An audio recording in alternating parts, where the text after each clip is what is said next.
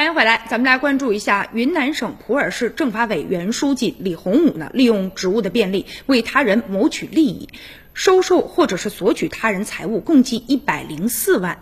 被判有期徒刑三年半，并处罚金五十万元。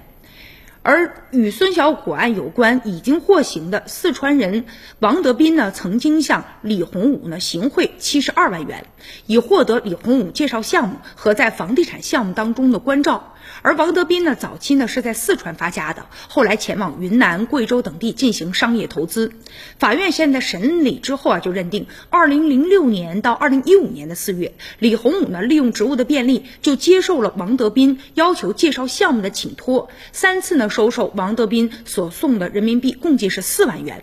二零一七年的四月份到二零一九年的三月份，李洪武呢又利用职务的便利来接受王德斌呢实际控制的这家房地产开发有限公司的请托，五次呢收受王德斌所送的人民币共计呢六十八万元，而李洪武呢八次收受王某的贿赂，共计是七十二万元。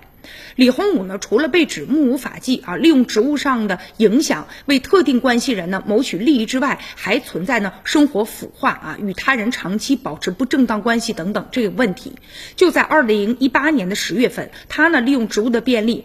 为他的这个情人马某某啊买房，就向这个杨某呢索要人民币三十万，加上王德斌行贿的七十二万和另外一笔两万块钱，这个李洪武呢全案共计呢受贿一百零四万元。而现在呢，他对于检察机关所有的这个指控也没有提出任何的异议啊。